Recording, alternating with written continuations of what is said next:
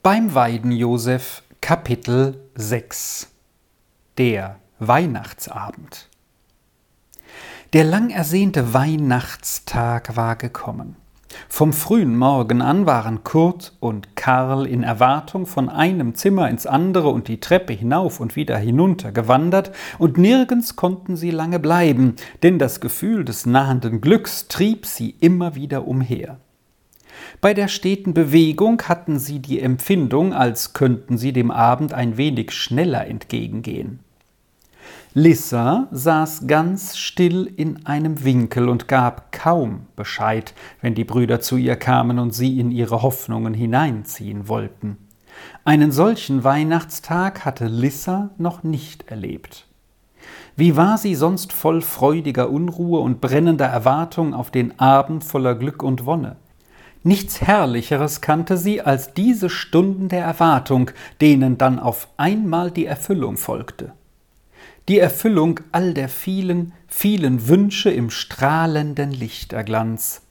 Jetzt saß sie da und wollte sich so gern freuen wie die Brüder, aber es lag auf ihr wie eine erdrückende Bürde, die jedes Freudegefühl erstickte, und wenn sie sich zwingen wollte, alles abzuwerfen und zu vergessen und sich doch auf den Abend zu freuen wie ehemals, so war es ihr, als höre sie auf einmal jemand kommen, der das Krausköpfchen tot gefunden hatte und wusste, dass sie es verloren und vergessen hatte, und wollte es eben dem Vater sagen. Dann kroch sie noch tiefer in die Ecke hinein und lauschte scharf, und mit der Freude war es ganz vorbei, sie kam nicht mehr in ihr Herz. Gegen Abend hatten Kurt und Karl endlich einen Augenblick der Ruhe gefunden, und vielmehr die Spannung, die nun ihren höchsten Punkt erreichte, hatte sie beide zusammen auf einen Schemel gebannt, wo sie vor lauschender Erwartung nur noch leise Worte miteinander zu sprechen vermochten. Wie denkst du über das? flüsterte Karl. Glaubst du, dass das Christkind an das Krocketspiel mit den farbigen Kugeln denkt? Vielleicht, gab Kurt leise zurück. Aber weißt du was? Ich wollte noch viel lieber, es hätte an einen neuen Schlitten gedacht. Denn siehst du, der Kessler läuft nicht gut, und dann haben wir nur noch die Geiß. Und wenn die Lissa wieder einmal lustig wird, dann sollst du sehen, wie die rodeln will. Das kenne ich. Und dann bekommen wir zwei die Geiß nie, und auf dem Kessler haben wir nicht einmal beide Platz. Ja, aber dann die Festung, weißt du, Kurt, wie viel tausendmal wir schon gern eine Festung gehabt hätten? erinnerte Karl. Fast noch lieber wollten wir keinen Schlitten, meinst du nicht auch? Ja schon, sagte Kurt zögernd, denn ihm war schon wieder ein neuer Gedanke aufgestiegen. Oder wenn das Christkind eine Farbenschachtel brächte und wir wieder die großen Bilderbogen malen könnten? Oh, oh, stöhnte Karl ganz zusammengepresst vor Entzücken und Erwartung. Jetzt trat die Mutter ins Zimmer. Kinder, sagte sie und winkte mit dem Finger, drüben am Klavier sind die Lichter angezündet, nun gehen wir ein Lied zu singen. Wo ist Lissa? In der Dämmerung hatte die Mutter nicht bemerkt, dass Lissa keinen Laut von sich gegeben. Jetzt trat sie hervor und alle gingen hinüber zum Klavier. Da setzte sich die Mutter hin und spielte und sang vor. Kurt und Karl stimmten aus voller Kehle mit ein, und Lissa sang leise mit. Und als nun im Lied die Worte kamen Jesus ist größer, Jesus ist größer, der unser trauriges Herz erfreut. Da sang der Karl so fröhlich schmetternd, dass man merken konnte, er hatte zurzeit kein trauriges Herz. Aber die Lissa hatte erfahren, was das ist, ein trauriges Herz zu haben. Sie schluckte und schluckte und konnte nicht weiter singen. Als das Lied zu Ende gesungen war, stand die Mutter auf und sagte Nun bleibt ihr still hier zusammen, bis ich wiederkomme. Aber Lissa lief ihr nach und rief kläglich Mutter, Mutter, kann ich dich nicht etwas fragen? Die Mutter zog das Kind in ihre Schlafkammer hinein und fragte, was es begehre. Mutter, kann der Herr Jesus alle, alle traurigen Herzen wieder fröhlich machen? fragte Lissa verängstigt. Ja, Kind, alle, gab die Mutter zur Antwort, alle, was auch auf ihnen liegt. Nur das eine kann er nicht fröhlich machen, das ein Unrecht festhalten und nicht ablegen will. Jetzt brach Lissa in lautes Weinen aus. Ich will es ja nicht mehr festhalten, schluchzte sie auf. Ich will es ja sagen. Ich habe das Krausköpfchen doch mitgenommen und habe es dann vergessen und verloren, und dann habe ich es verschwiegen, und ich bin schuld, dass es verhungert und erfroren ist, und ich kann mich gar nicht mehr freuen, über gar nichts. Jetzt zog die Mutter Lissa liebreich zu sich und sagte tröstend Jetzt hast du erfahren, liebes Kind, wie ein Unrecht, das wir im Herzen festhalten, uns furchtbar unglücklich macht. Daran wirst du denken und es nie wieder tun wollen. Nun aber hast du es reuig bekannt, und nun kann und will der heilige Christ in dein Herz einziehen und es wieder fröhlich machen. Denn heute will er alle Herzen ganz besonders erfreuen. Jetzt trockne deine Tränen weg und geh zu deinen Brüdern hinüber, ich komme dir bald nach. Der Lissa war ein solches Gewicht vom Herzen genommen und so leicht und frei fühlte sie sich, dass sie am liebsten über alle Berge gesprungen wäre. Erst jetzt stieg mit einem Male und mit aller Macht das Bewusstsein in ihr auf, heute ist Weihnachten. Was kann heute noch alles geschehen? Es jubelte alles in ihr auf. Ein einziger Schatten stieg zwischendurch in ihrem Herzen empor, das Krausköpfchen. Wo mochte das verhungerte Krausköpfchen jetzt liegen? Als Lissa in frohen Sprüngen zu den Brüdern herüberkam, mussten sie sich sehr verwundern. Aber Karl sagte gleich Es ist gut, dass du wieder so bist. Ich habe aber schon gedacht, zu Weihnachten würdest du dann wieder froh werden. Jetzt musste Lissa ihrer freudigen Erregung und ihren eben erst erwachten Hoffnungen den Brüdern gegenüber ein wenig Luft machen. Aber wie sie mitten im eifrigen Mitteilen war, ertönte laut und noch lauter die Glocke des Hauses, und Karl rief ganz blass vor Erregung Das Christkind. In dem Augenblick machte die Mutter die Tür auf, und ein Lichtstrom floß von drüben herein. Die Kinder stürzten hinüber. Da strahlte und schimmerte und funkelte es ringsum, und vor wunderbarer Herrlichkeit konnte man erst gar nicht erkennen, was alles da war. Aber in der Mitte stand ein großer Tannenbaum mit hellen, strahlenden Lichtern von oben bis unten auf allen Zweigen, und rosige Engelchen und glänzende Sommervögel schwebten um die Lichter, und rote Erdbeeren und schimmerte Kirschen und goldige Birnen und Äpfelchen hingen an den Ästen, und in sprachlosem Entzücken liefen die Kinder hin und her und um den Baum herum. Aber mit einem Male kam etwas hereingerannt, und plötzlich wurde Lissa fast umgeworfen. Sie stieß einen Freudenschrei aus. Wahrhaftig, da war das Krausköpfchen. Kugelrund und frisch und mutwillig stieß es die Lissa an und rieb sein Köpfchen an ihr und blökte vor Freude laut auf. Kurt und Karl stürzten bei dem bekannten Ton herzu und konnten fast nicht glauben, was sie sahen. Nicht verhungert, nicht erfroren, ganz lebendig und lustig war das Krausköpfchen wieder da. Sie erdrückten es fast vor Liebe und Freude. Aber Karl hatte eben noch etwas erblickt. Er tat einen hohen Sprung auf die Seite. Kurt, Kurt, schrie er außer sich. Die Festung, die Festung. Aber Kurt war schon auf die andere Seite gesprungen und rief zurück Komm hierher, komm hierher, da ist der neue Schlitten. Oh, der prachtvolle Schlitten. Und wie Karl hinzurannte, schrie er noch einmal auf Oh, oh, da steht die Farbenschachtel. Oh, so viele Pinsel drinnen. Lissa drückte und liebkoste immer noch das Krausköpfchen, denn seine Erscheinung war für sie das liebste Geschenk. Oh, wie konnte sie jetzt wieder fröhlich sein? Alles, alles war vorbei, was sie gequält hatte. Alles war wieder gut. Wie war es nur möglich? Auf einmal erblickte Lissa zwei Augen, ganz groß aufgesperrt, die starrten auf den strahlenden Baum in regungsloser Bewunderung. Das musste ja der Seppli sein. Lissa stand vom Boden auf, wo sie beim Krausköpfchen gekauert hatte. Richtig, da stand auch das Stanzeli neben dem Seppli und schaute mit staunenden Augen zu all den leuchtenden Herrlichkeiten auf. Lissa ging zu den Kindern hin. Bist du heute auf einmal zu mir gekommen, Stanzeli? fragte sie. Geld? Der Baum ist schön. Hast du gewusst, dass heute das Christkind kommen werde? Oh nein, Oh nein, sagte das Stanzeli ganz schüchtern und leise, aber deine Mutter hat uns da hineingeführt. Erst heute hat der Pater Clemens gesagt, das Schäfchen gehöre euch, wir dürften es hinüberbringen. So, habt ihr das Krausköpfchen gebracht? Aber woher denn, Stanzeli? Wo war es denn? Wie kann es nur so gesund sein und so aussehen? Jetzt trat die Mutter herzu und sagte der Lissa, sie werde dann alles von ihr hören. Nun aber solle sie die Kinder zu dem Tisch am Fenster hinüberführen, denn das Christkind habe auch an sie gedacht.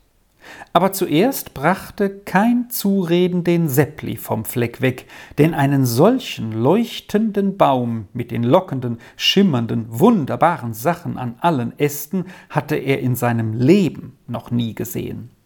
Er konnte seine Augen nicht mehr davon abwenden. Er tat keinen Schritt vorwärts, wie lockend auch die Einladung klang. Zuletzt sagte Lissa, Komm nur, Seppli, du kannst dort vom Tisch aus den Baum genauso gut sehen und dann noch dazu, was dir das Christkind gebracht hat. Jetzt bewegte sich der Seppli langsam und ohne vom Baum wegzusehen aber der Tisch bot ihm einen Anblick dar, den er nicht erwartet hatte.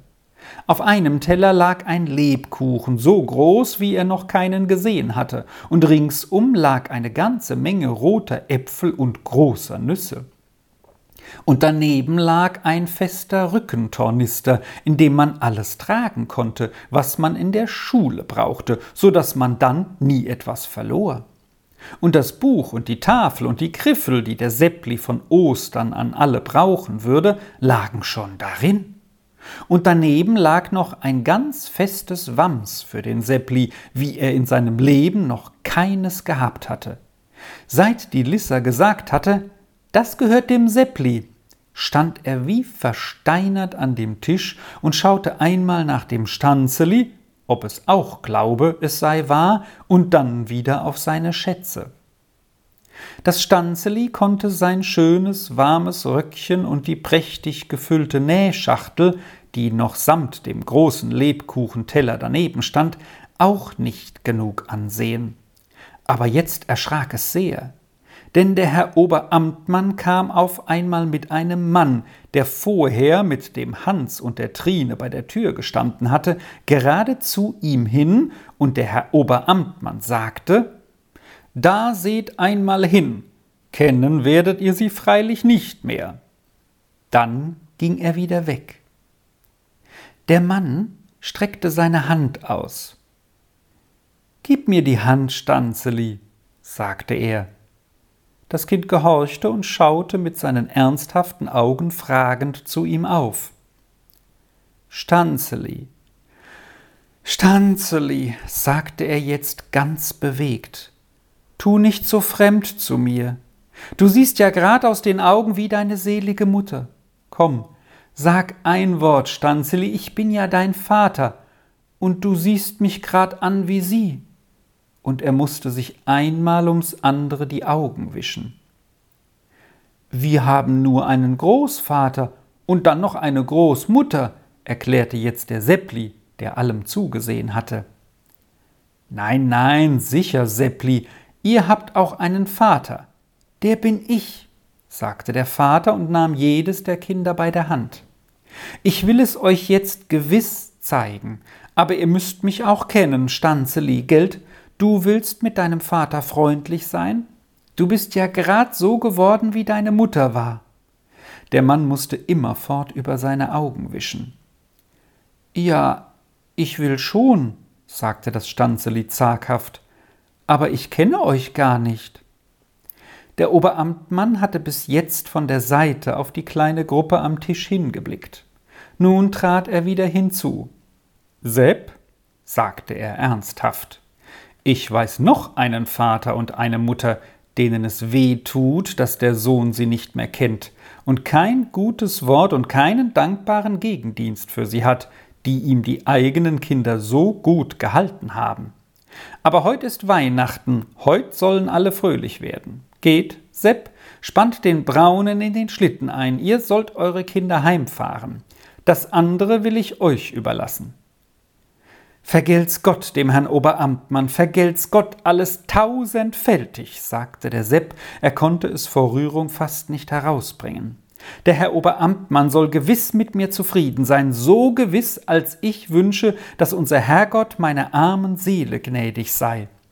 Gut, gut, jetzt drauf und dran, Sepp, und das dort kommt mit auf den Schlitten, und der Oberamtmann deutete auf einen großen Ballen, der neben dem Tisch der Kinder lag. Der Sepp nahm ihn auf seine Schultern und ging. Nun wurden alle die Gaben schön zusammengepackt, die dem Stanzeli und Seppli gehörten, und dann verabschiedeten sich die Kinder und es wurde ausgemacht, im Frühling sollten Seppli und Stanzeli am ersten schönen Sonntag wiederkommen, und dann würden auch Lissa und ihre Brüder einmal nach Altkirch kommen denn sie wollten so bald als möglich den Pater Clemens mit dem Krausköpfchen besuchen, um ihm für seine gute Verpflegung zu danken. Nun nahm die Trine jedes der Kinder an eine Hand, um sie unten im Schlitten einzupacken, und die Mutter rief ihr noch einmal nach Trine, packt sie beide um und um in die große Schlittendecke ein, dass sie nicht frieren können. Drinnen unter dem Christbaum dauerte aber noch lange, lange Zeit die Freude und der Jubel fort über die vielen, vielen wundervollen Gaben, die da ausgebreitet waren, und vor allem immer wieder über das neu geschenkte, fröhlich blökende Krausköpfchen. Um die Zeit, da der kräftige Braune mit dem Schlitten von dem Hause des Oberamtmanns wegtrabte, kam über den mondbeschienenen Fußweg vom alten Kloster herunter der Pater Clemens gegangen. Er lächelte vergnüglich vor sich hin, denn er gedachte des Besuches, den er vor zehn Tagen drüben auf dem Rechberg gemacht hatte. Da hatte es sich erzeigt, dass es um den Sepp doch nicht so schlimm stand, wie zu befürchten war. Der Sepp war einem Meister fortgelaufen, der ihn übel behandelt hatte. Der Meister war aber ein reicher und angesehener Bauer und wollte sich so etwas nicht gefallen lassen. Er fing einen großen Lärm an und verklagte den Sepp, und so kam die Sache vor den Oberamtmann. Aber der sagte, ein Knecht dürfe nicht misshandelt werden, wer auch der Meister sei, und der Sepp konnte seiner Wege gehen.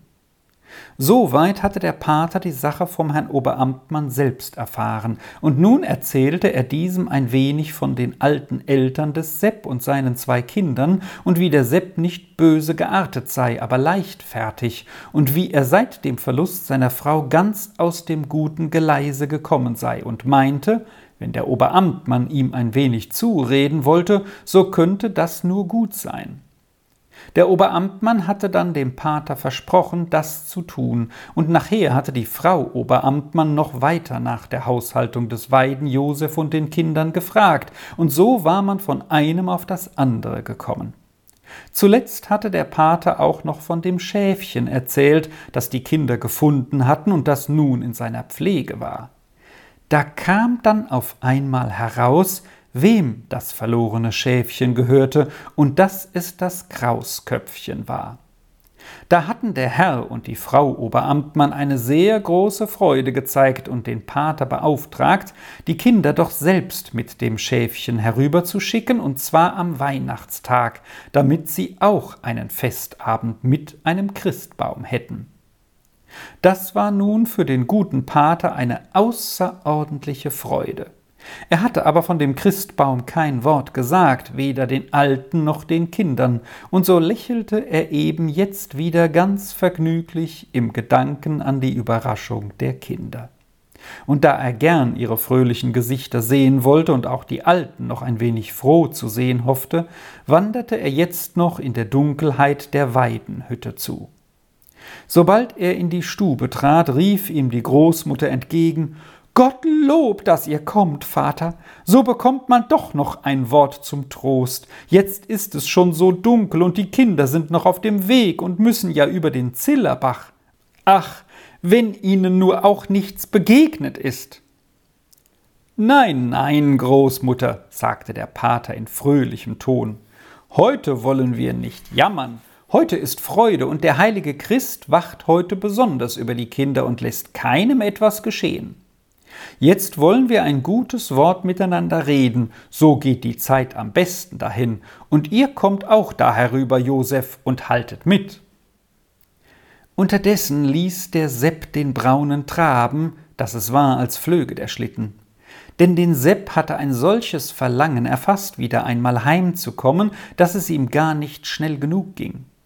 Seit sechs Jahren war er nicht mehr da gewesen, und war ihm zwischendurch hier und da der Gedanke an die Heimat aufgestiegen, so hatte er nur immer eine große Traurigkeit und Leere vor sich gesehen, wie er sie damals empfunden hatte, als ihm die Konstanze gestorben war. Um diesen Gedanken zu entfliehen, war der Sepp dann immer noch ein wenig weiter fortgelaufen. Aber heute, Seit er seine Kinder gesehen hatte, kam ihm alles anders vor, und das Stanzeli hatte ihm so lebendig die selige Mutter vor Augen gebracht und alle die friedlichen Tage, die er mit ihr und seinen Eltern in der Weidenhütte verlebt hatte, dass er meinte, er könne es nicht aushalten, bis er die Hütte und Vater und Mutter wiedersehe. Jetzt hielt der Schlitten bei der Weide. Der Sepp hob seine Kinder heraus und warf die dicke Decke über den Braunen hin. Dann nahm er auf der einen Seite das Stanzeli und auf der anderen den Seppli an der Hand und trat in die Stube ein. Da überkam es den Sepp aber so, dass er schluchzend auf das Bett zulief und ausrief Mutter, Vater, Seid doch nicht mehr böse auf mich und verzeiht mir. Ich will auch gewiss tun, was ich kann, dass ihr noch bessere Tage sehet. Ich weiß wohl, dass ihr hart durch musstet, aber es soll, will's Gott, von heut an besser werden. Vater und Mutter mussten vor Freude weinen, und die Mutter sagte nur immer zwischendurch Ach, Sepp, Sepp, ist es denn möglich? Ich hätte nie glauben können, dass unser Herrgott dir das Herz so umkehren könnte. Jetzt will ich aber auch nur noch loben und danken, solange noch ein Atmen in mir ist. Und der Vater gab dem Sohn die Hand und sagte, So ist's recht, Sepp, es soll auch alles verziehen und vergessen sein, und sei du uns willkommen. Jetzt sag aber auch, wie du zu den Kindern kamst und wie es mit dir steht. Erst musste der Sepp dem Pater Clemens noch die Hand drücken, der mit still vergnügtem Lächeln allem zugehört hatte. Dann erfuhren die Eltern zu ihrem Erstaunen, dass der Herr Oberamtmann den Sepp als Knecht eingestellt und ihm schon sein Pferd mit dem Schlitten anvertraut hatte. Da der Hans und die Trine auf Neujahr einen eigenen Hausstand gründen wollten, war der Platz für einen Knecht frei geworden, und der Sepp fügte hocherfreut bei Und was für ein Platz! Ein so guter Herr, der einem zuredet wie ein Vater, und dazu ein so schöner Lohn und so manches Stück an Kleidern das Jahr durch, das weiß ich vom Hans. Ich habe aber schon den Herrn Oberamtmann gebeten, mir nichts von meinem Lohn zu geben, dass ich nichts vertun kann und ihr am Ende alles bekommen könnt. Jetzt habe ich euch freilich noch nichts zu bringen, aber nur den guten Willen. Der ist auch was wert, und unser Herrgott lege seinen Segen darauf. Amen, sagte der Pater Clemens. Der Seppli war schon lange schwer beladen hin und her gewandert und hatte keinen Platz und keine Aufmerksamkeit für seine Schätze gefunden. Aber jetzt konnte er an das Lager der Großmutter vordringen, und bald hatte er nun das halbe Bett mit seinen Geschenken bedeckt, und wie das Stanzeli das sah, kam es schnell herbei und bedeckte die andere Hälfte mit den seinigen. So schaute der Kopf der Großmutter wie mitten aus einer Jahrmarktbude heraus, und sie musste die Hände zusammenschlagen vor Verwunderung und wieder sagen, ist denn das alles möglich? Als aber nun der Sepp auf einmal noch den großen Ballen hereinbrachte und auseinanderrollte und nun drei, vier schöne warme Bettstücke zum Vorschein kamen, da konnte die Großmutter vor Überraschung und großem Dank gar nichts mehr sagen. Aber sie hatte jetzt die Hände gefaltet und dankte gewiss im stillen fort und fort. Der Großvater aber hob den harten Gegenstand vom Boden auf, der mitten aus den Bettstücken hervorgerollt war, und die Augen des Alten glänzten vor Freude. Denn sein einziger Wunsch war in Erfüllung gegangen, er hielt eine nagelneue Kaffeemühle in der Hand. Nun konnte er endlich einmal wieder ein rechtes Pulver bekommen und der Großmutter den Trank bereiten, wie er sein musste. Ein solcher Weihnachtsabend voll Glück und Freude war in der Hütte des Weiden Josef noch nie gefeiert worden. Der Sepp erlebte auch noch die ersehnte Freude, dass seine Kinder sich zutraulich auf ihn setzten, der Seppli auf das eine Knie, das Stanzeli auf das andere, und nun jedes den Vater am besten kennen wollte. Denn da sie gesehen hatten, wie er den Großvater und die Großmutter lieb hatte und so nah zu ihnen gehörte, da hatten sie ihn auch lieb und merkten, dass sie zu ihm gehörten.